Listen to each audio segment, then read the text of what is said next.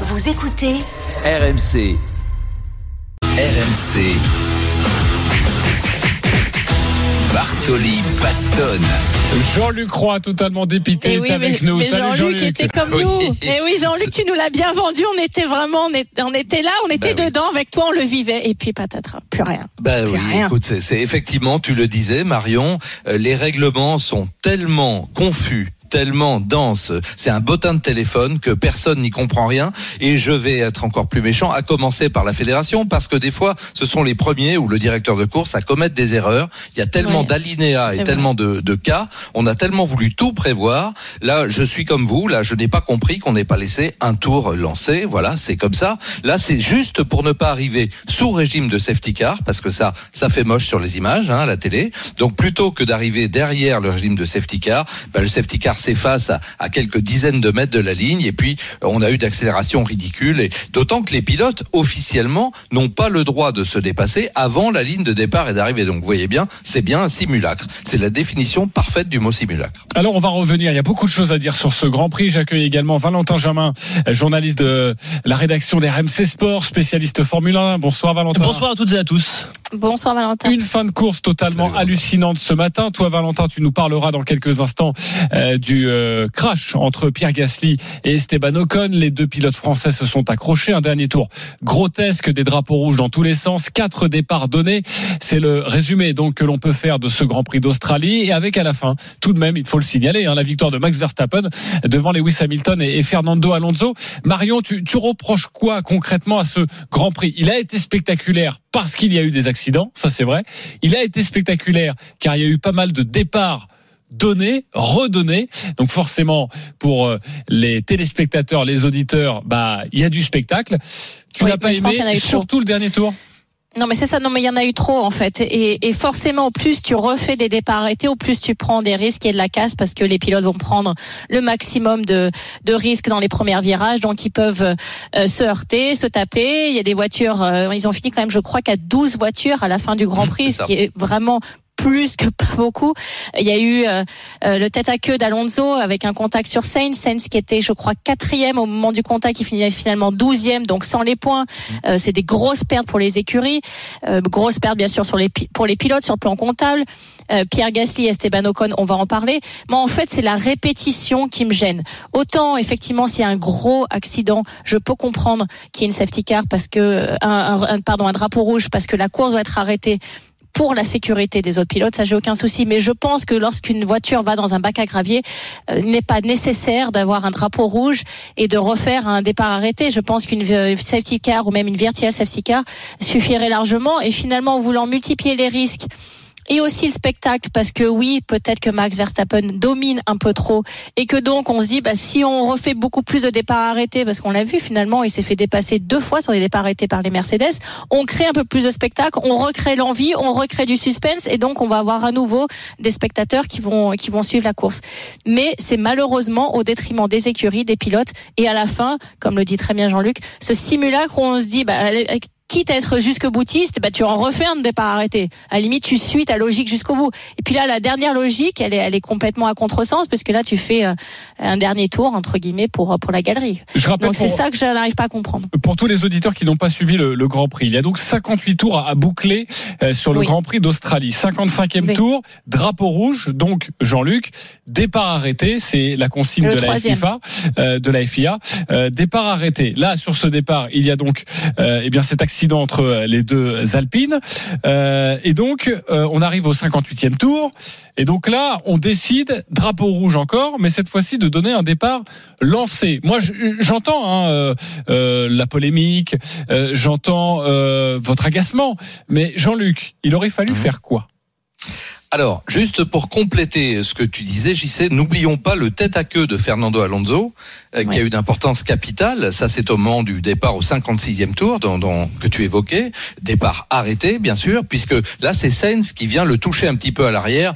Là aussi, on a été très sévère avec Sainz, puisqu'en lui infligeant 5 secondes, eh bien, on le renvoie euh, tout à fait en fond de grille. Alors, qu'aurait-il fallu faire? Bah, C'est toujours, c'est comme les arbitres, tu sais, en foot, on peut en discuter éternellement. C'est vrai qu'il n'y a pas de logique, ce que, ce que Marion évoquait il y a un instant. Dans un cas, on fait un départ arrêté, et dans l'autre, on fait euh, cette arrivée lancée, on va, on va dire ça comme ça. C'est une arrivée lancée. Ça n'est pas un départ. Voilà. Donc c'est ça qui est choquant. Ce qui gâche le spectacle parce qu'il y a juste un virage et après les voitures arrivent. Oui. Euh, Exactement. C'est-à-dire les pilotes savent que sous régime de safety car, y compris euh, dans les derniers dizaines de mètres après que le safety car ait quitté la piste, on n'a pas le droit de dépasser. Ça c'est le règlement. Celui-là il est admis, il est clair et c'est normal parce que le départ officiel n'a pas été relancé si tu veux. Mais là, sortir le drapeau à damier au même moment euh, qu'on relance les pilotes, c'est totalement grotesque, totalement incompréhensible, et je l'évoquais déjà à plusieurs reprises sur cette antenne, en NASCAR, parce que tout ça s'est inspiré des courses aux États-Unis, hein, il faut être très clair, on a copié l'IndyCar et la NASCAR, mais on l'a pas très bien copié en Formule 1, on l'applique pas très bien, on a ce qu'on appelle le green, euh, white, checkered flag, c'est-à-dire que en NASCAR, si tu as un crash juste à la fin, eh bien, on sort le drapeau vert, là c'est un vrai départ, les pilotes partent pour un tour à fond, ensuite on leur sort le drapeau blanc qui indique aux États-Unis le dernier tour en cours, et enfin le drapeau, à damier. Donc on a deux tours un bel accent, mon Jean-Luc. Faudrait que tu donnes des cours à JC. Mais au moins c'était au moins c'était très clair et c'est vrai que si on peut s'inspirer de ça parce que là ce, ce dernier virage et cette arrivée euh, en fanfare ou non de de Max Verstappen, c'est vrai que ça ça nous laisse un, un mauvais goût dans, dans la bouche. Jean-Luc, j'aimerais en discuter avec toi.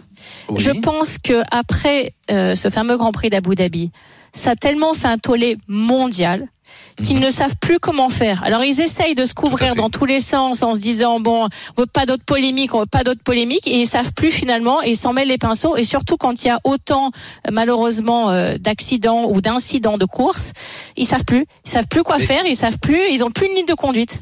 Mais c'est parfaitement ça, puisque on avait euh, licencié entre guillemets, viré un peu honteusement Michael Messi. Bien sûr qu'il a fait une erreur, mais bon, euh, c'est comme ça dans la vie. Qui n'en fait pas? Enfin, je reviens au foot. Il n'y a pas plus simple. Sans arrêt, il y a des discussions sur. Mais bon, c'est la décision de l'arbitre. Elle n'est pas bonne, même avec la vidéo, etc. Bon, passons. On a viré Messi. On a mis un duo de directeurs de course, ce qui était euh, Freitas et Wittich là, ce qui était ridicule parce que aucun ne pouvait acquérir l'expérience nécessaire. Et alors, ça a tellement foiré qu'au bout d'un an, on a viré le portugais, on a gardé que l'allemand.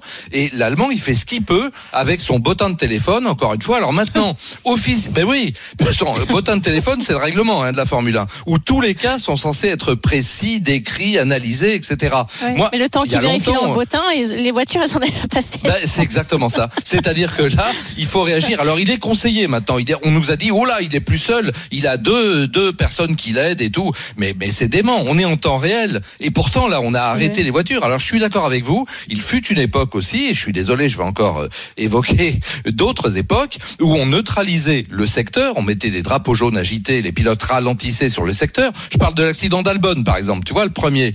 Bon, ben il n'y avait pas de quoi sortir un drapeau rouge, clairement. Il y a une monoplace qui est à moitié à cheval sur la piste, et des gravillons, bah tu neutralises le secteur, et puis tu relances tout ça. Donc tu déjà, tu évites un, un drapeau rouge sans aucun problème. Si tu veux, là, on a recours au drapeau rouge, comme vous le dites, de manière un petit peu artificielle pour créer du spectacle. Okay. Ben voilà. Alors l'un des moments forts de cette fin de course, euh, on va en parler, c'est important, c'est l'accrochage entre les deux Français de, de chez Alpine, Pierre oui. Gasly et Esteban Ocon, alors que les deux pilotes se, se, battaient pour aller chercher des points. Valentin Jamin, toujours avec nous. Que s'est-il passé précisément entre les entre les deux Français qui ont réagi depuis. Hein. Oui, alors on est au troisième départ arrêté de cette course après un drapeau rouge. Il reste alors deux tours avant l'arrivée. Gasly est cinquième, Ocon est un peu plus loin ouais. derrière. Les feux s'éteignent, Gasly accélère et part. Il bloque une roue au freinage. Il manque le premier virage. Là, il file tout droit dans l'herbe. Pierre Gasly, il finit par revenir ensuite sur la piste, mais il se rabat sur sa droite où se trouve Esteban Ocon. Il se, il le tasse, il l'enferme un petit peu. Ce dernier ne freine pas et donc là les deux se percutent. Ils finissent dans le muret, des deux monoplaces alpines et très très grosse frustration de Pierre Gasly au micro de Canal+. Je suis juste extrêmement déçu euh, à l'heure actuelle parce qu'on faisait vraiment une course euh, extrêmement bien. La voiture marchait bien, je me sentais à l'aise. On était proche du podium avec Alonso qui était pas très loin. Pour l'instant, c'est difficile à digérer. J'ai pas rien de tout ça à dire. Et oui, le Français faisait euh, sa meilleure course de l'année et de loin avec une voiture performante jusqu'à donc ce crash dont Gasly est considéré comme le responsable. En tout cas, c'est ce que laissait entendre Esteban Ocon au micro du diffuseur. Il y avait beaucoup de voitures partout, des voitures qui sont sorties, euh, Pierre inclus.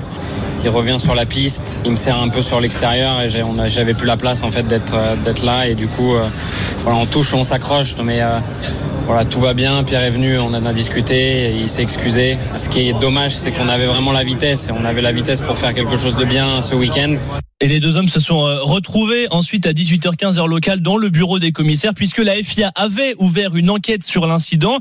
Ils risquaient les deux pilotes, pourquoi pas, d'être pénalisés lors euh, de la prochaine course, mais il y avait un risque encore plus important pour Pierre Gasly puisque tous les pilotes ont ce qu'on appelle une super licence et s'ils accumulent 12 points de pénalité sur cette licence en moins d'un an, ils sont suspendus une course. Gasly était à 10 points, il y avait un danger réel et finalement décision de la FIA après étude des données, des vidéos, on considère que ce n'est qu'un incident de course. Les deux voitures l'ont reconnu et accepté comme tel, peut-on lire euh, dans le résumé. Résultat, pas de sanctions supplémentaires, ouf de soulagement. Et les deux pilotes ont fini par partager une vidéo il y a quelques heures sur leur trajet retour. Hey guys, uh, voilà, nous rentrons. La voiture avait beaucoup de performances, disent Ocon et Gasly en anglais. On peut tirer du positif de ce week-end. Nous allons travailler en équipe pour Bakou. Il y aura aussi quelques travaux sur les monoplaces, mais officiellement tout cela finit plutôt bien. Merci beaucoup Valentin Jamin pour ce point complet entre les, deux Français et la mise au point hein, de cette vidéo que vous pouvez aller voir sur rmcsport.fr. Dans quelques instants, Olivier Panis sera avec nous. Juste Marion, d'un mot euh, sur cette vidéo euh, que viennent de, de partager Pierre Gasly et Esteban Ocon au niveau de la com. C'est important. Bah oui, bah là, bah là, la directrice ou le directeur de com, je sais pas si c'est une fille ou un garçon qui gère les réseaux sociaux d'Alpine, mais là, il a fallu vite, vite trouver une solution, vite, vite trouver une idée pour rabibocher tout le monde, pour pas qu'il y ait trop de polémiques, pour surtout pas qu'il y ait un handicap. Et, euh, et cette fameuse, alors c'est comme une espèce de permis à points, ça en devient quasiment ridicule encore une fois cette F1. J'arrive plus à suivre, mais on sanctionne les pilotes. Euh, pour euh, pour des gestes qui éventuellement peuvent les empêcher de de conquérir concourir pardon pour le Grand Prix suivant. Donc c'était euh, ce que risquait Pierre Gasly. Donc là déjà euh, ouf de soulagement, on n'a pas ça, on fait la belle vidéo tout va bien, on est des copains et ça repart et tout est oublié. Donc c'est bien évidemment une opération de com mais bon, il fallait la faire parce que voilà, la presse nous aussi on est là pour analyser les choses telles qu'elles le sont. Mais c'est pour ça que j'ai beaucoup de questions à, poser à Olivier, Olivier Panis, qui je pense va être capable de nous éclairer sur tout ça et pas uniquement que sur des opérations de com, mais d'avoir euh, des gens de l'intérieur qui, connaissent comment les écuries se gèrent et, comment ça se passe. Eh bien, ce sera dans quelques instants. Jean-Luc Roy, Valentin Germain, merci d'avoir été avec nous. Dans quelques instants, Esteban Ocon, le prochain Grand Prix, euh, c'est dans trois semaines, hein, un peu plus de trois semaines, quatre semaines même avec ce Grand Prix d'Azerbaïdjan, le Grand Prix de, de Bakou.